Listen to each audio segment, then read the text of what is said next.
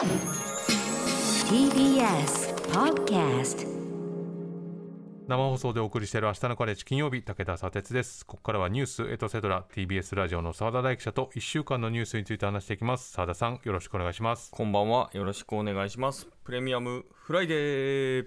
先ほど渋谷さんに本当にはい褒めに褒められてましたね、そう思わずサブに来てしまいましたね。ね素晴らしいじゃないですか、優しさを持ったまま、はい。そのままこういろいろ国家権力にぶつか ぶつかってるというようなお言葉でしたねは総理に2回来ましそうでしたねたからね。うんはい。あとはね澤田大樹出演作の東京オリンピック公式記録映画、サイド A サイド B がついに DVD 化したとブルーレイが我が家にも届きました。ね出演者でありながら自腹で購入自腹で買うと。ここがなかなか寂しいところです発売元が TBS の関連会社でありながらありながら自腹で自腹で買うなんか特典映像とかついてるんですかあれあはなんかついてるみたいですね。僕あまだ見まだ見見れてないので。なるほど、はいじゃあちょっと特典映像を見て何かはい。これぞってのあったら教えてください、さ最後はあの葬式で流してもらうっていうのがあのあやだやだそんな寂しいこと言わないでっ人生の最後に流してもらうっていうていうことはじゃあもう家族に伝えたんですもうね伝えてあります。伝えたんですはい。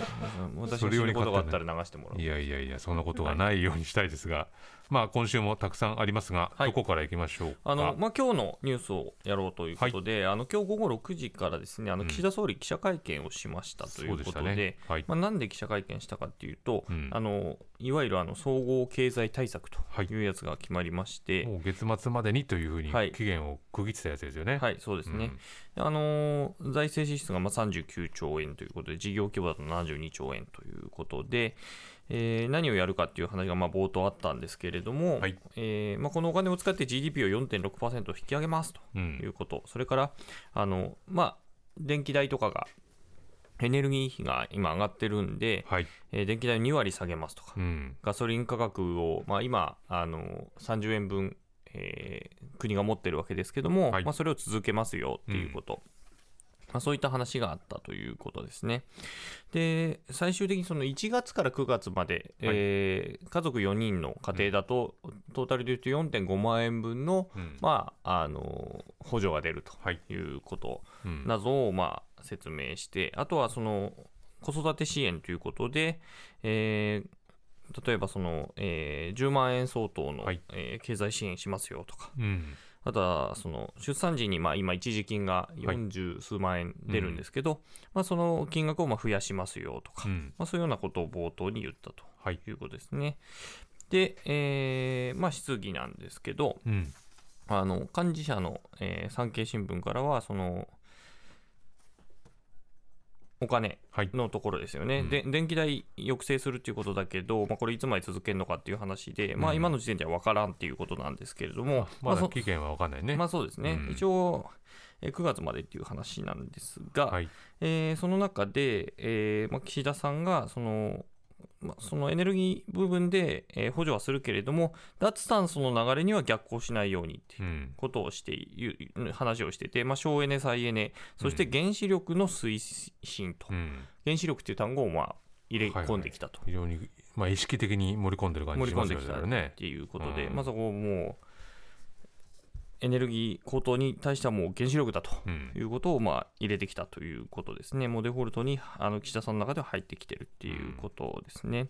で、あと、同じく幹事社のフジテレビが、あの今、支持率が過去最低になってますと、岸田さんの中では。で、それどうやって回復するんですかっていうのを聞いたら、まあ、特にこうこれっていう打開策はなくて、うん。一つ一つ結果を出し、その、えー結果でまあ国民の信頼を回復すると、こういったことを積み重ねていきますと。うん。いうことを言ってましたね。まあでもこの総合経済対策のこう、ね、このインパクトがやっぱり岸田さんにとってみたらこう支持率回復の一つになればなという狙いではもちろんあるわけですよね。うんで、まあ、積み増していったんですけど、まあ、そこでもごたごたがあったっていう話は、あの、うん。おいおいちょっと話していこうかなというふうに思います。で、あと、毎日新聞からは、その、クーポンをはい。子育てで出しますと。ねえまあクーポン好きなんですけど、政権は好ね。きよねクーポン。はい、で今、少子化が進んでて、うん。今年その出生率あ出生数がうん。初めて80万人を切るっていう可能性が出てますけど、えーこれこの政策が切り札になるんですか？と聞いたんですね。はいでそしたら、まあ、あの喫緊の課題であると、少子化対策が喫緊の課題だっていうことは言っていて、うん。まあ、その、えー今回の政策に関しては大大きな意義があると。うん。いうふうには言ってるんだけども、じゃあこれ少子化対策なのかって聞かれてるんですけど、それについては答えずって、なるほど。そこはじゃああんまりこうイコールということにはしたくないってことなんですかね、まあ、これが少子化対策だって言ったら、それはかなり認知としてかなり間違ってる気もしていて、でしょうね。うんそこじゃないと思うよっていうところはあったんですけど、まあ、そこは認めなかったっていうことは、はいはいはい。まあ、少子化対策では事実上はないとうん。いうことではあるんですよね。で、それから TBS がマイナンバーについて聞きました、あの保険証どうすんだという、あうん。の紙の保険証およびカードの保険証をなくすのかなくさないのか問題、ドタバタしてますもんね、はい。じゃあどういう制度にするんですかっていうのを聞いたんですね。うん。そしたら、えー紛失等何らかの事情により手元にマイナンバーカードがない方が保険診療を受けられる制度を用意する必要があると考えていますという言い方をしていて、うん。紛失等の何らかの理由っていう言い方をしてて、基うん本マイナンバーはデフォルトですと。おかしいよね。だってもう健康保険証ってみんな今使える状態で持っているのに、しかもマイナンバーはまだ半分ですから、ね。半分ですからマイナンバーカードね、はい。何らかの事情ってのは何でしょうね。いや作りたくありませんっていうのもそれに入ってくるんでしょうかね。で、お金払ってる人が使えないってことを、あの要するに保険適用を受けられないってことはないっていうことを言ってるわけだから、ええ。この紛失等何らかの事情の中にあの、うん。持ちたくないも入ってるってことなんだと思うんですけど、うん。持ちたくない人とは言いたくないので、うん。紛失等何らかの事情っていう言い方をしてるんだろうなっていう。なるほどね。どうするんだろうねこれ本当にね、うん。そして江川さんが、はい。江川翔子さんがあのカルト対策についてはい聞い。て、あのどういう施策をするのかとうんいうところを言ってたあの聞いたんですね。で岸田さんとしては3つのポイントでやると。はいであのまず今実態を明らかにすると。うんでそれで今、えー困ってる人をどう救うかっていううん対策をする。でそれから最終的にはあの将来、えーこういう事態を起こさないようにするための対策をどうするかと。はいまあ、実態を明らかにして今の人の対策につなげて最終的には将来の人に、えー問題を起こさせないという3つの視点でやりますよと。うんで今回のこのこの間の、まあ、予算委員会とかの中でその宗教法人を対象する宗務課というあの文化庁の中の部署があるんですけども、はそこは今人員が8人ですと。うんであの長岡文科大臣は8人で頑張ってやりますっていうことを言ってたんですけどあ先週その話になりましたね、うん。ところが今日あの岸田さんはその会見の中で来月には38人にしますめちゃくちゃ倍増どころじゃない、うん、やっぱり全然8でやろうとしても無理だったと、うん、4倍以上ですね。4倍以上。はい、うん。でさらに法律とか会計の専門家の協力を受けつつ、うん。他省庁が把握している情報も受けて、うんかつ被害者の話も聞いて、うんえー旧統一教会問題を知っている弁護士などからも情報を受けてうん。必要な協力をしていくと、まあ、だからこれは本気でやりますよと。うん。いうことを示した。でこれ多分江川さんを指したっていうのは、ええ。このことをちゃんとやるよっていう答えをちゃんと用意した状態でここのことをどうせ聞かれるだろうということで多分質問をさすあの当てたんだと思うなんですよね。じゃあもうある種読んでたというか、あこれだけやりますよっていう。ーはいはいはい、まあ、確かにあの先週の答弁の中でその長岡さんは8人で頑張りますって言ってた時に、あの岸田さんフォローするのを言ってたんですよね、ええ。専門家とかちゃんと入れてやりますんでっていうことを、省庁を超えてやりますんでっていうことを言ってたのを、まあ、それをちゃんと数字という形で、えー表したと。ある程度だから本気でやりますよという。これからその人員も含めて体制を整えてっていうことになると、まあ当然だけど、まあ、時間はかかるよねということにはなりますよね。まあそうですね。うん。ただまあ年内をめどに、まあ、あの例の質問権の話についてはもうやっていくってことなので、うん。まあ、それは質問権だけの話じゃなくてそれ以上の対策もしますよということをまあ今日の会見では言ったと、まあ、それがどういうものになっていくのかっていうのは、うん。まあ、少なくとも来月にまあ38来月っていうことは来週ってことなので、はい、はい、なので、まあ、それがどういうふうになってくるのかっていうのは見ていかなきゃいけないなと。うん。いうことですね。で、えーなんですけれども今週はまあ大臣がはい。お辞めになったということで、はい。うん。まあ、そそのきっかけになったのは、まあ、月曜日に予算委員会がまずあって、はい。えー午前午後衆議院参議院で行われましたと。うん。で午前の予算委員会、まあ、ずっと山際さんはこの間の予算委員会では追及され続けているんですけども、うん。あの辞めるべきじゃないかとまた、えー野党立憲民主党の議員に問われてはい。岸田総理の答弁がちょっと私はあの委員会見てて気になったんですよね。まあ、その月曜日の時点で。月曜日の時点で。うん。で山際大臣につきましては、これまでも、えー説明責任を果たすよう指示してきたところではもうありますが、うん。今、やり取りを聞きまして、えーさらなる質問を受ける中で、えー説明責任さらに果たしてもらわなければならないしっかりと努力してもらわなければならないこのように感じておりますと。いやどのように感じてるかちょっとよくわかんないなこれだとな、はい。うん。でこれ別にあの今聞いただけだとそんなあのまあ別になんか今までと変わってないよねっていう。いつも通りのなんはかのらりくらり、でもなんか聞いてる時の印象がすごくこう突き放す感じがしてその口調というか口声色が調というか声色というか。で今までの岸田さんのそのフォローの仕方とちょっと変わったんじゃないかなって思ってたんですよね。ええ。でそしたらその時の昼のニュースでフジテレビが山際氏交代を検討というニュースを報じたんですね政府が。確かになんかその一報は出ましたよね、はい。その日にね。それでもう一気にある意味空気が変わったというか、で午後の、えー質疑の中で立憲民主党の参議院に移ったんですけども、あの田島舞子議員がその報道が出てますけど、ということであ見解を正したんですね。こうやってフジテ出てますよけどどうなんですか？本当ですかと。そしたら岸田さんはそういったことは全くありませんと否定したあれ？じゃあそれちょっと誤報というかねまあ検討だけどうん、そんな話はないっていういうふうにことになっちゃうねなったのかなと思ったら夕方に山際大臣が官邸に来て辞表提出と。うんでその時山際さんなんでかっていうと、えーなんでこのタイミングですかって問われて、まあ、あの予算委員会が一巡してうん。でこれから国会審議等々のこことを考えた時にこのタイミングで国会審議に触らないようにすべきではないかとうん。自分自身で考えてきたんですけれどこのタイミングを逃すわけにはいかないなと思ってと。うん。このタイミングを逃すわけにはいかないうん。ということで、えーやめますと。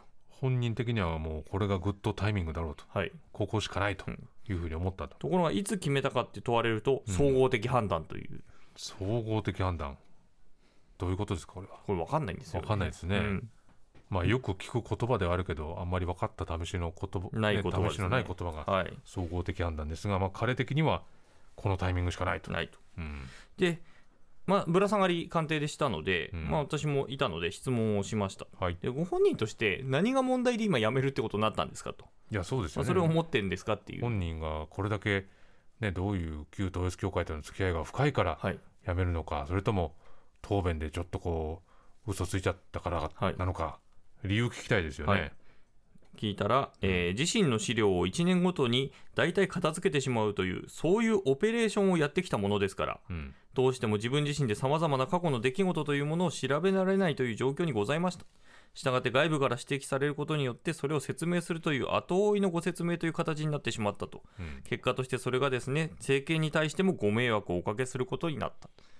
ちょっと意味が分かりかねるんまあ、ですが、1年で全部捨てちゃうことになって、うんえーそれを残ってた資料で、あのうん、写真とかが出てき出ていたじゃないかって言われちゃって後追いになっちゃったと。ってことはあれですか？僕は1年で片付けちゃうタイプだからちょっと今回迷惑かけちゃったってことですか、かけちゃった。えしかも、しかも迷惑かけた相手は政権に対してなんで。そうですよあねの国民とかじゃない。国民じゃなくてね。はい。謝るのは政権だったという。で私ままた聞くわけですよ。はい。そもそも大臣辞めてますけど、うん大臣より以前にコロコロ変わる答え、うん。そして忘れちゃってるとかっていう、そういうところで政治家としての資質が危ういじゃないですかと。いや危ういでしょだいぶね、だいぶ不安になりますよねあれ。不安ですよって。あもちろん役職解かれてもいろいろな仕事を議員としてやられるわけだから、あるとかないとか思い出したとかな。それ繰り返されたらちょっと心配ですよ、そもそも議員辞職しないんですかじゃあっていうのを聞きました。うん。ずっと、えー私が国会議員として何か法に触れるようなことをやってきたというわけではありませんから。うん。この国会議員活動というのはしっかりと信用を取り戻すためにこれからも続けたいと続投に意欲と。うん。これ私も別に法に触れたからやめやめるべきだと言ってるわけではなくて、うん。むしろこの間の説明とかのうん。危うさからむしろ国会議員におお向きではないのではないかというはいはいはい。観点から聞いたんですけど。そうですよねでもこれをまた法に触れてないからいいじゃないかっていう、まあね。例のあのこう非常にこうぶぶれない表情というか、はい、あれで淡々と語られるわけですね、これね。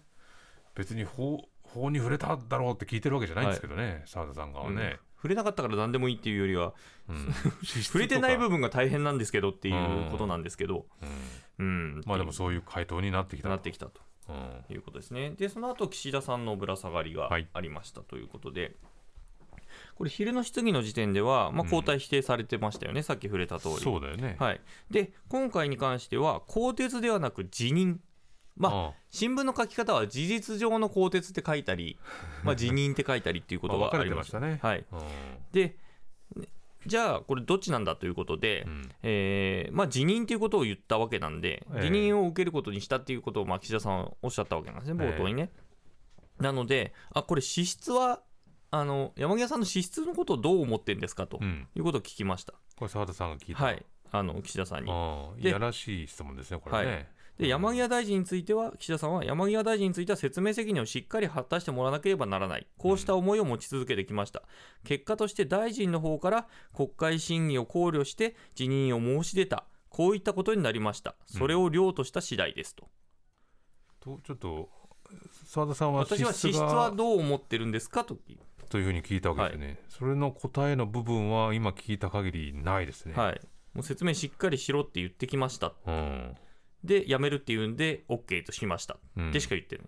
でもう一回聞いたんですね、資質について聞いてますと、はいはいはい。そしたらまた同じことを言ったんです、え岸田さん。ー、全く Q&A が成り立ってないんですけど、うん、で心配だね、これ。なんで私こんな質問したかというと、はい。まあ、これまでその山際さんを大臣の、まあ、職に置いて、うんで昼間の質疑で交代を否定してた。うんつまり、総理としては、大臣としての資質が山際さんにあったとうん答えなきゃいけないはずなんですよ。それはそうですよね。だって否定してるわけだから。うん、で、だから辞表を出されたら、本来なら、慰留しなきゃいけないはずなんですよね。だってこの人、資質あるよとそう全然何言ってんだよ適材適所だって言ってた人なわけですからね。やめないなんて言わないでくれよと、はいこの場で辞表を破らせてもらうよっていうはい、そうですね。むしろ突っ張ねなきゃいけないはずなんですよね。うんで、ただ、その場合は、山際さんを全力で肯定しなきゃいけないわけですね。そうですよ。うん。うん、すなわち、これ、総理としての見る目がある種問われていて、そうか。うん、そうですよね。全力で、あの背中を押さなきゃいけないわけですね。うん、はそれはそれはそれで総理として大丈夫かっていうのになるわけですね。はなるけど、まあ、これまでの話から言うと、そうならなきゃいけないそうならなきゃいけないね。でうん一方で、ここの私が質問したときに、いや、資質ないですっていう話をしたとすると、うんなぜ今まで首を切らずにやらせてきたのかっていうことになるわけですねそり。ゃそうだ。そうするとそあの、岸田さんの総理としてのリーダーシップが問われるわけです。なので、岸田さん的には、資質があると言っても、資質がないと言っても、総理の責任が問われるという状態になりますね。うん、まあ、だからあの、質問に答えてない。うん、であので聞かれたことに答えないという策に岸田さんは出たんですね。うんだから多分岸田さん、本当にだかからこれ、不誠実な人だなっていうことはよくわかるやり取りで、ら、うん。あの直後に放送されたテレ朝の報道ステーションは、このやり取りフルで使うっていう、Q&A 成り立ってないところを、さら問いまで含めて全部使ってはいましたね、はいはい澤田の声を繰り返し聞いたかもしれないね澤田さんの声を、うん、でも確かにまあ澤田さんがおっしゃったようにそうですね。どっち答えても、そうですね。岸田さんのあの能力が問われるという、うん、だってまあもう第2次岸田内閣になった時からなんでこの山際さん留任させるんだっていう声はあったし、うん。そこから本当に毎日のように新しい情報が出てきて山際さんの例のやり取り繰り返してたってことになるとね、まあもう当然だけど遅すぎたうん。わけだけども、それに対してのこう弁明というのか言葉もなかったってことになるわけですね。まあ、だからある意味、私も意地悪な質問をしたんですけど、うん、いやそれでも非常にナイス意地悪だったんじゃないですはい、かね。でも、まあ、答えられなかったということですね、うんやっぱりね。まあ、これ答えちゃったら、それはそれで大変なんでねっていう。そうね。まあ、答えないなら答えないで、まあ、不誠実だっていうことにもなるしっていう、っまだ彼なりにこの不不誠実しか方法がなかったっていうていうことですね。ことなんですかね。はいうん、でまあそういう状況を作っちゃうわけだからな。で、翌日、はいまあ、新任の後藤茂之大臣が就任しましたということで、これこれお名前、この番組でも聞いた方がいるかなと思うんですけど、この夏のあの内閣改造までは厚労大臣を務めてきてた人です。で、経済に明るくて、かつコロナ対応もできると、うん。そして何より統一教会との関係がない。まあ、当然ここが追及されるというか、まあ、もし関係があったらまたということになるわけですもんね。はい、うんということで、まあ、選ばれたと。はい、いうことですね。ただあの、経歴を見てちょっと親と思ったんですよね。と言いますと、はい、経済再生担当大臣っていうポストうん。なんですけども、今度、あの後藤さんがついたところは、ええ。ここについた人って、今までは多くがそのアベアベノミクス路線の人というか、あの金融緩和をしながら経済をガンガン回すっていうタイプのうん。リフレ派と呼ばれる人たちが多かった。まあ経済再生ですからね、はい。どんどんお金を出して、うん。ばらまいて動かしてとはい。回していくと、はい、で違う、ところが、うん。この後藤さんあの、ええ。赤字国債を減らしてですね借金を減らしていこうっていうある種、うん。財政規律派とうん。呼ばれている、まあ、旧大蔵省今はい。の財務省のご出身とうん。いうことで,、でかつその岸田総理もうん。元はといえば、どちらかというとそちらに近い立場じゃないかとはいはいはい。思われていて、うん。特にマーケットからは就任直後若干嫌われていた節があるとうん。いうところですよね。そうね。評判悪いですよね。いわゆるマーケットからはね、はい。うん、でなので後藤大臣就任のぶら下がりの際にだから連日岸田さんのところに行きましてですね。まあ、そう思われてませんかと。うん。だから考え方変わ変えるってことですか？この経済再生担当大臣というポストについてはと。うん。いうことを聞くといやその経歴は本人の考えにつながるものではないと、うん。まあ、財務省出身だからといって別に財政規律派だっていうわけではないですよと。うん。で世の中でいう財務省的政策にこだわるという人物ではないと。うん。言い方をしていますががうん。要するにどう思われるかという話なんですよね。マーケットから見てそうですよね。っていう話を聞いたっていうところで、で党内からはあ財務省使うんだっていううん。声がポツポツと上がっていて、はいはいはい。岸田さんに対して、うん。やっぱり財務省に対して近いんじゃないのっていうところはやっぱりうん。党内からでも思われていると。はいうことが分かると、うん。じゃあそれについてじゃあマーケットとかはどう判断していくのかっていうところですね。だから具体的な政策、まあ、今回その総合経済対策っていうのをあの作りましたけども、うん。それを回していく中でどう評価されていくかっていうところがうん注目かなっていうふうに思いますね。まあ、でだから失敗できない人選ということで、まあ、選択肢がなかったのかもしれないですけどね。うん、そうですね。でこの大臣はコロナも担当するということで、はコロナも今上がってきてるうん。状況にある中で、じゃあ経済とコロナとうん。どういうバランスを取りながらやっていくかっていうところに今注目していきたいなというふうに思います。